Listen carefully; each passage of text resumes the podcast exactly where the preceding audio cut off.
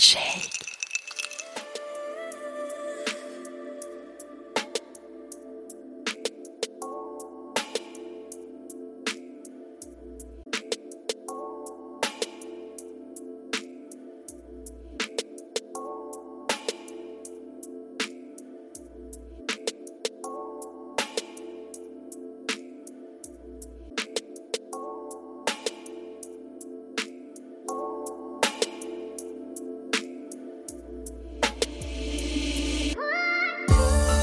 On ouvre le dictionnaire pour trouver la définition de cheminement, on lit action de cheminer. Mais aussi, en parlant de quelque chose qui est en mouvement, on lit que le cheminement est un déplacement, une avance, une progression graduelle. On parle des cheminements des sables, des électrons, on parle des cheminements de la Lune. Et dans ce podcast, on vous parle des cheminements de femmes, toutes différentes, toutes uniques. Je tends le micro à celles qui font bouger les lignes de la santé des femmes, celles qui font avancer les choses. Car oui, on avance. Oui, on trouve des solutions, des façons d'aller mieux. Je vous le promets. Préparez-vous à être surprise. Je suis Marguerite de Rodelec. Bienvenue dans Cheminement. Bonjour à tous et bienvenue dans cette série très spéciale de cheminement puisque j'ai décidé cet été de vous faire découvrir des auteurs et autrices qui parlent de santé. Et aujourd'hui, je vous présente Damien Mascré dans ce premier épisode. Bonjour Damien. Bonjour. Alors Damien, si tu es là aujourd'hui, c'est pour parler euh, de ton dernier livre, Le cycle du désir. Damien, toi, tu es titulaire d'un diplôme de médecin généraliste, tu es sexologue, mais tu es aussi journaliste. Donc c'est un peu la formation parfaite. Tu interviens à la télé sur France Télévisions, euh, à la radio dans des grandes chaînes de radio. Mais ce n'est pas tout. Tu euh, as publié aussi plusieurs ouvrages, dont La revanche du clitoris avec Maya Mazorette. Exact. Et ton dernier livre de sexologie, Le cycle du désir, et vient de paraître aux éditions Faubourg. Bienvenue dans le cheminement. Merci. Alors déjà, je voulais te remercier pour ton livre parce que le la première chose que j'ai ressentie en le lisant, c'est que je l'ai trouvé très déculpabilisant. Pourquoi? Parce qu'il y a énormément de témoignages de tes patients, euh, des personnes que tu suis, et un peu en fonction de, tous les âges et euh, toutes les, différentes personnalités, il y a quelque chose qui revient souvent. C'est que euh, quand on est en relation depuis longtemps, bah parfois le désir est plus toujours là. Pourquoi tu as décidé de parler de ce sujet en particulier? Parce que le, les troubles du désir, comme on dit en sexologie, c'est vraiment euh, quelque chose euh, qu'on retrouve, euh, j'allais presque dire de façon universelle, ça serait un petit peu catastrophiste, mais néanmoins c'est vrai qu'on a tendance dans le couple à se contenter finalement d'une sexualité qui au fil du temps devient certes satisfaisante, mais un petit peu monotone. Et en fait, je me suis aperçu que très souvent, les patientes et les patients se plaignaient finalement de ces troubles du désir pour une raison qui paraît euh, triviale et pourtant qui est très importante, c'est que les rapports sexuels n'étaient plus excitants. Et s'il n'y a pas d'excitation dans la sexualité, eh bien pour notre cerveau finalement le circuit du plaisir, le circuit de récompense ne s'enclenche pas vraiment. Et donc finalement ensuite eh bien quand notre cerveau doit euh, décider de telle ou telle activité, eh bien euh, ça n'est plus aussi attrayant. On n'est pas dans une série Netflix avec des rebondissements toutes les 10 secondes. Et donc finalement euh, ça devient quelque chose de presque hygiénique ou en tout cas rassurant sur le plan affectif d'avoir un rapport sexuel avec une certaine régularité, mais on a perdu finalement tout ce qui fait le le piment de la sexualité, c'est l'excitation de ces jeux pour adultes consentants. Et alors, c'est pas euh, si facile que ça de, réactiver son, cycle du désir. Pour aider les euh, lecteurs, euh, tu proposes différents tests que l'on peut faire du coup chez soi, qui sont extrêmement pédagogiques, un petit peu comme si on faisait une thérapie à distance finalement. Pourquoi tu as choisi ce format? Oui, parce que finalement, je me suis aperçu en consultation notamment que c'était euh, une méthode très simple pour euh, les patientes et les patients et les couples, parce que ça peut se faire aussi ensemble, on peut échanger l'un avec l'autre, on peut s'explorer soi-même, ce qui est déjà un pas important. Finalement, s'interroger sur euh, ce qui peut nous plaire, ce qui peut nous exciter dans la sexualité, le faire un petit peu mentalement en se disant, et si je faisais ça, et si on essayait ça, est-ce que ça me plairait, est-ce que ça pourrait m'exciter, quitte à ne pas le faire d'ailleurs, mais en tout cas, déjà le, le faire un petit peu mentalement, comme quand on goûte un vin et que dans la bouche, on, essaie de percevoir un petit peu ses saveurs ou ses goûts pour ceux qui aiment le vin. Bref, euh, cette euh, auto, finalement, exploration de la sexualité et ensuite, éventuellement, le partage avec le partenaire. Alors, il y a des conditions, évidemment, ça ne se fait pas si facilement pour tous les couples.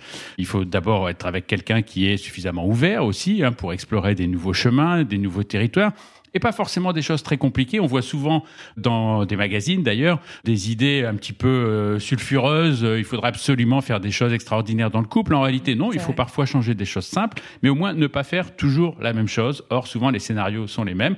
Donc, en s'interrogeant soi-même, en interrogeant son ça ou ses partenaires et en échangeant éventuellement, eh bien, on redynamise finalement l'excitation qui devrait euh, être le sel de toute sexualité. Alors, il y a beaucoup euh, d'idées conçues qui sont déconstruites dans son livre, et pour ça aussi, je t'en remercie. La première euh, qui m'a un peu interpellée, c'est euh, trop d'intimité. Ça peut aussi être une source d'une baisse du désir. Est-ce que tu peux nous expliquer pourquoi et comment ça fonctionne? Oui, quand on étudie le couple, hein, ce, qu'ont fait déjà plusieurs psychologues du couple, eh bien, on s'aperçoit que finalement, au fil du temps, une certaine intimité s'installe. C'est normal. On est confortable, rassuré. Alors je parle effectivement des couples où il y a une dynamique saine. Hein. Je ne parle pas des couples où il y aurait une anomalie, on va dire, ou en tout cas quelque chose de dysfonctionnel. Mais en tout cas, quand le couple fonctionne bien, eh bien, au fil du temps, il y a une intimité qui s'installe entre les deux partenaires. C'est rassurant, c'est confortable, c'est cocoonant.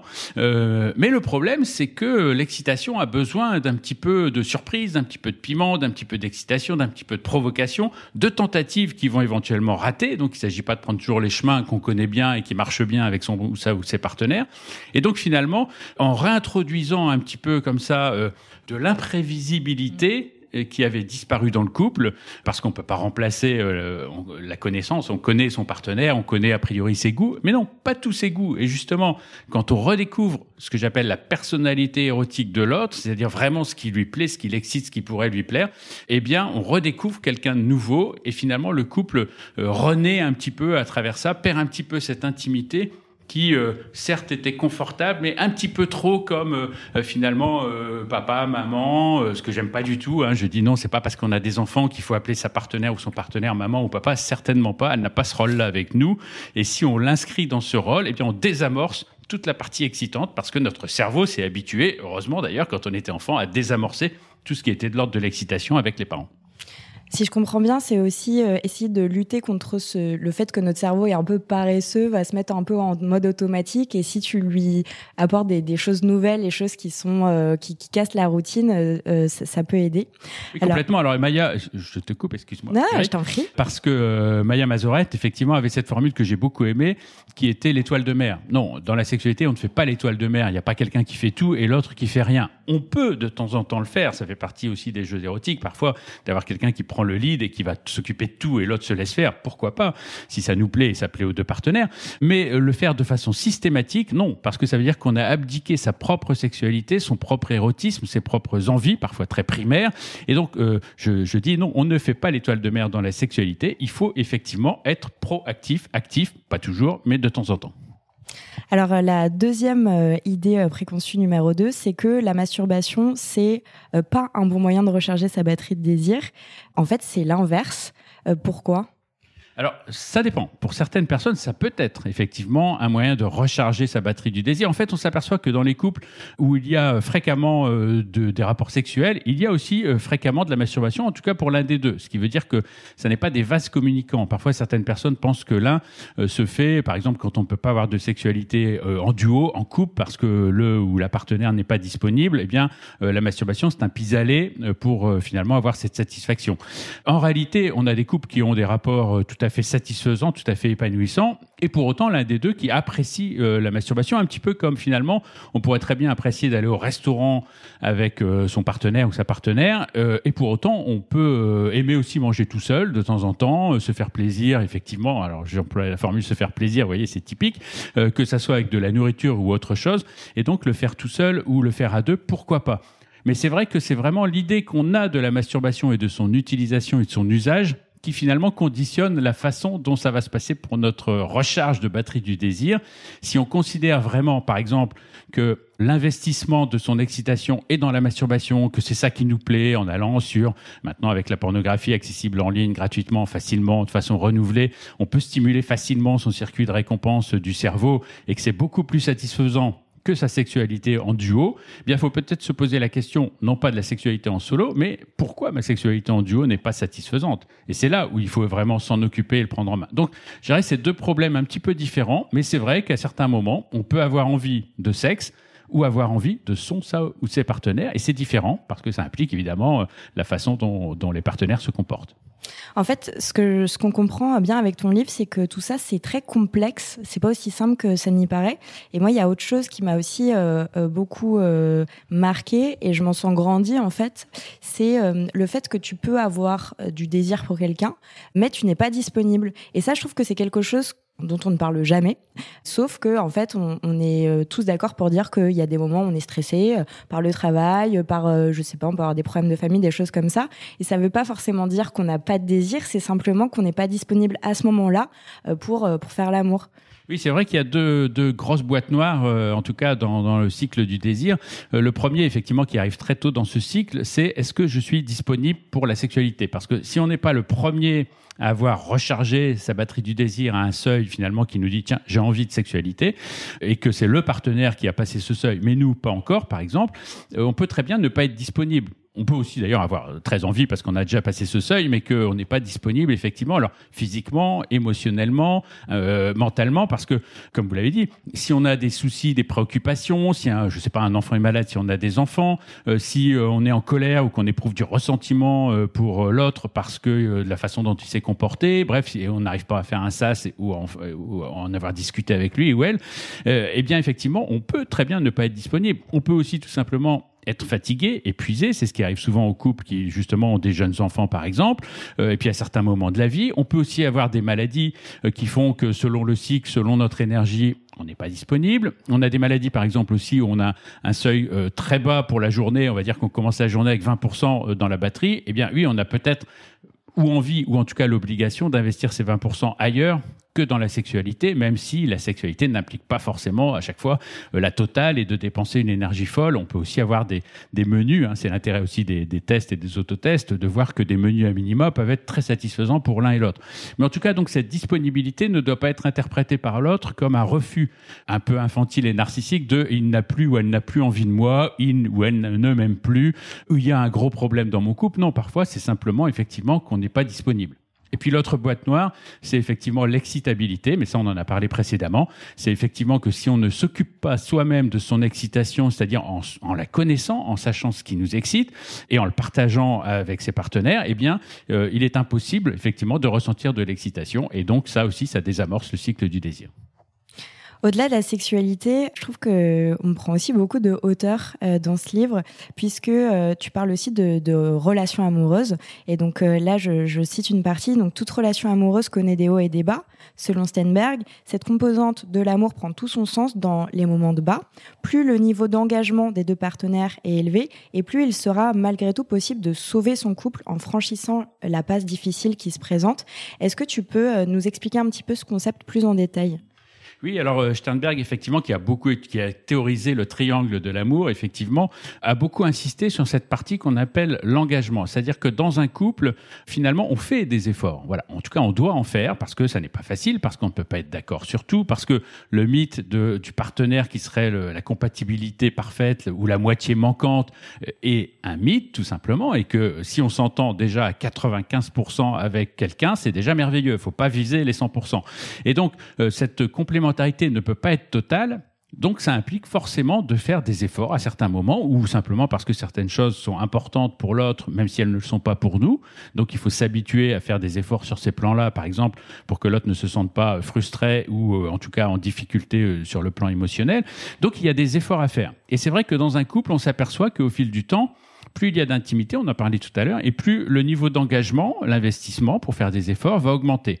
Et puis ensuite, parfois, il y en a un des deux qui va avoir son niveau d'engagement qui baisse, c'est-à-dire qu'il ne ou elle ne fait plus d'efforts euh, pour le couple. Alors, dans ce cas-là, ce qui se passe, c'est que l'autre, en tout cas, c'est ce que Sternberg a noté en observant des milliers de couples, eh bien, dans ce cas-là, l'autre a tendance à augmenter son investissement, c'est-à-dire à faire encore davantage d'efforts, mais aussi à demander à l'autre d'en faire.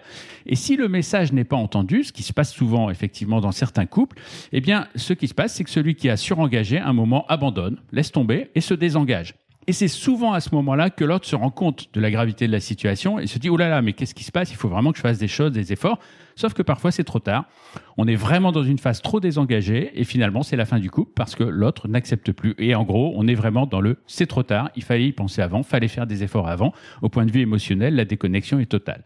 Donc ce niveau d'engagement est quelque chose d'important parce que si on arrive à le maintenir à un niveau élevé chez les deux partenaires, eh bien dans les moments difficiles, qui sont inévitables, effectivement, le couple n'est pas un long fleuve tranquille, et bien dans ces moments difficiles, parce que les deux s'engagent, les deux vont faire des efforts, eh bien on peut cette fois-ci sauver le couple.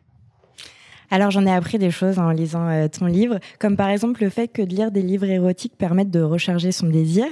Et tu donnes beaucoup d'exemples. De quelle façon la littérature peut aider justement à recharger ses batteries? Et euh, si tu en avais peut-être un à recommander particulièrement, ce serait lequel et pourquoi?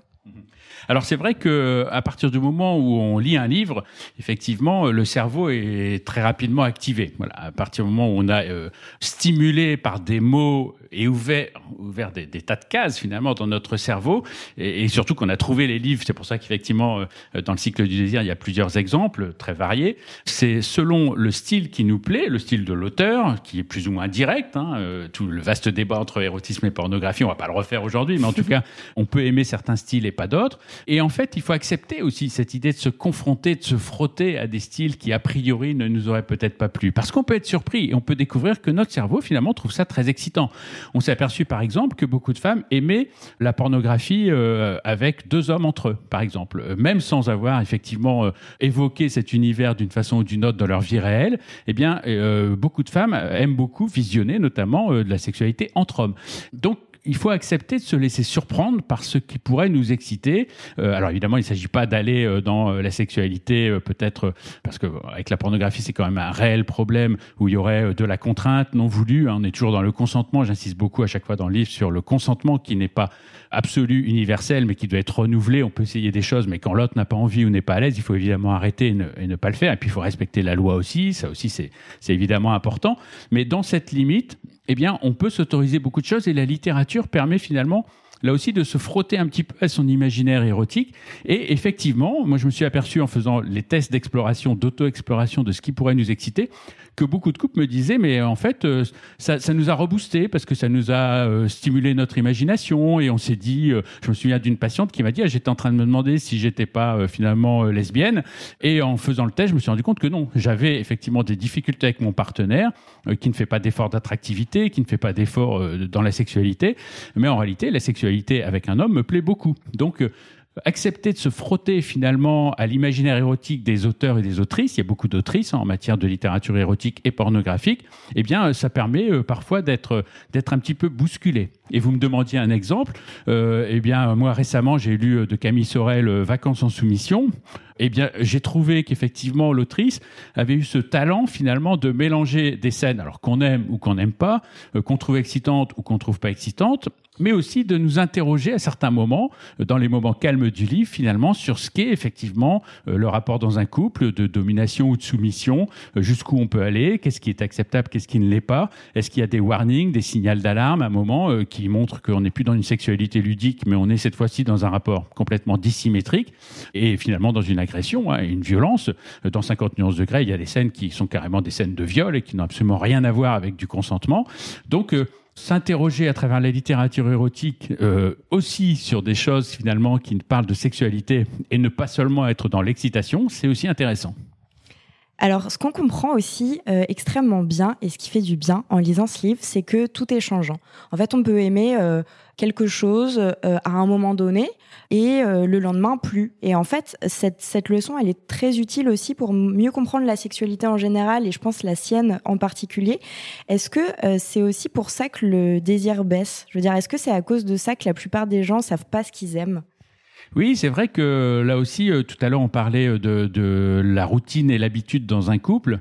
Là aussi, il y a un mécanisme qui se passe de façon un petit peu inconsciente et spontanée sans qu'on s'en rende compte, c'est qu'au fil du temps, on va expérimenter des choses avec l'autre et on va se rendre compte de effectivement ce qui marche très bien et on va surtout rayer des choses. C'est-à-dire que notre cerveau, un petit peu comme s'il avait un menu déroulant, va supprimer certaines choses en disant bon ok ça il ou elle veut pas ou ça il ou elle aime pas et on le supprime. Alors on l'a pas fait consciemment en se disant euh, définitivement il ou elle n'aime pas. Simplement au moment où on l'a proposé ou suggéré, l'autre n'a pas voulu. Et on ne s'est pas interrogé du pourquoi. C'est simplement peut-être qu'il ou elle n'avait pas envie à ce moment-là de telle ou telle pratique. Et pourtant, notre cerveau a eu tendance à l'éliminer, à supprimer. Et donc finalement, en, là aussi, en réintroduisant finalement euh, des éléments qui à certains moments nous ont plu, mais peut-être maintenant ont épuisé un petit peu euh, leur capital érotique, euh, en les laissant de côté pendant un temps, quitte à y revenir peut-être plus tard ou à réessayer plus tard, en réintroduisant des nouvelles pratiques, en se réinterrogeant sur ce qu'on avait fait par le passé, qu'on a abandonné, mais qu'on a peut-être envie de réessayer ou que le partenaire ou la partenaire a envie de réessayer. Là aussi, il faut ouvrir la porte à l'autre. C'est-à-dire qu'il faut aussi demander à son ou sa partenaire, est-ce qu'il y a quelque chose que tu aurais envie d'essayer? Alors, ça ne veut pas dire effectivement qu'on va le faire. Ça veut dire que je vais envisager moi si ça me paraît acceptable ou si ça me paraît peut-être adaptable. Hein. Par exemple, si euh, votre partenaire vous propose euh, de vous attacher euh, les mains et que vous n'aimez pas du tout l'idée d'avoir les mains attachées, eh bien peut-être que simplement le, le, fait que votre partenaire vous tienne les mains en les serrant, ça suffit pour lui à évoquer tout cet univers effectivement de, de contraintes et pour vous, ça ne vous met pas mal à l'aise. Donc il y a des adaptations qui peuvent être faites. Encore faut-il accepter d'en discuter et de voir effectivement à chaque fois ce qui est possible ou pas possible. On a ça aussi avec, euh, euh, par exemple, la fellation. Euh, on a parfois des, des, partenaires qui insistent sur l'éjaculation buccale, alors que l'autre n'aime pas ça du tout. Eh bien, le simple fait, par exemple, de faire une fellation, comme on dit, avec la langue, le bout de la langue, mais simplement sans que l'éjaculation se passe dans la bouche, suffit parfois à évoquer l'univers. Tout à l'heure, on parlait des mots. On peut simplement aussi dire à son partenaire, et si cette fois-ci, je te laissais euh, euh, avoir ton plaisir dans ma bouche, même si on n'a pas l'intention de le faire. On a activé dans le cerveau de l'autre tout cet imaginaire qui euh, le fait fantasmer et l'excite beaucoup. Donc on peut jouer avec tout ça, on peut jouer avec les mots. On a la parole, que, comme dit Maya, c'est pour s'en servir. Hein. On a un cerveau, on n'est pas obligé de devoir être dans la télépathie à chaque fois. On a le droit de dire à son partenaire, appuie un peu moins fort, un peu plus haut, ou change, ou fais autre chose. On n'est pas obligé d'essayer de, de gigoter pour lui faire comprendre. On peut parler aussi dans la sexualité. D'ailleurs, les mots crus, euh, le vocabulaire à trouver ensemble, là aussi, c'est un véritable enjeu, parce qu'on a des mots qui sont excitants pour l'un et pas pour l'autre. Donc, il faut trouver aussi le niveau de vocabulaire qui peut être excitant dans la sexualité. Donc, la communication c'est définitivement extrêmement important. Alors, on, a, on va arriver à la fin de, cette interview et je voulais te demander s'il y avait des, découvertes, en faisant des recherches sur ce livre, des découvertes assez intrigantes que tu avais fait ou des choses qui, qui, qui avaient été très surprenantes.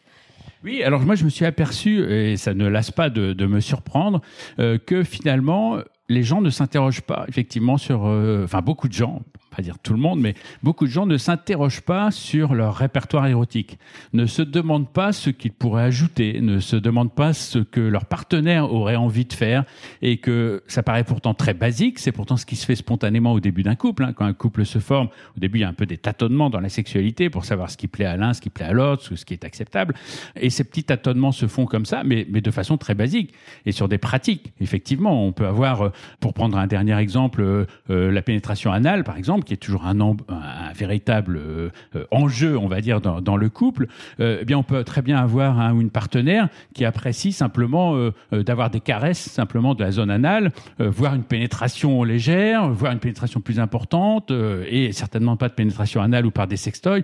Tout est possible. Mais encore faut-il s'interroger et ne pas considérer que parce qu'on a euh, fait une tentative d'approche une fois ou simplement qu'on a évoqué l'idée, l'autre a dit non et qu'il va falloir rayer tout un champ, tout un répertoire, toute une ville finalement hein, autour de l'érotisme anal par exemple, euh, simplement parce que le ou la partenaire a dit non à quelque chose.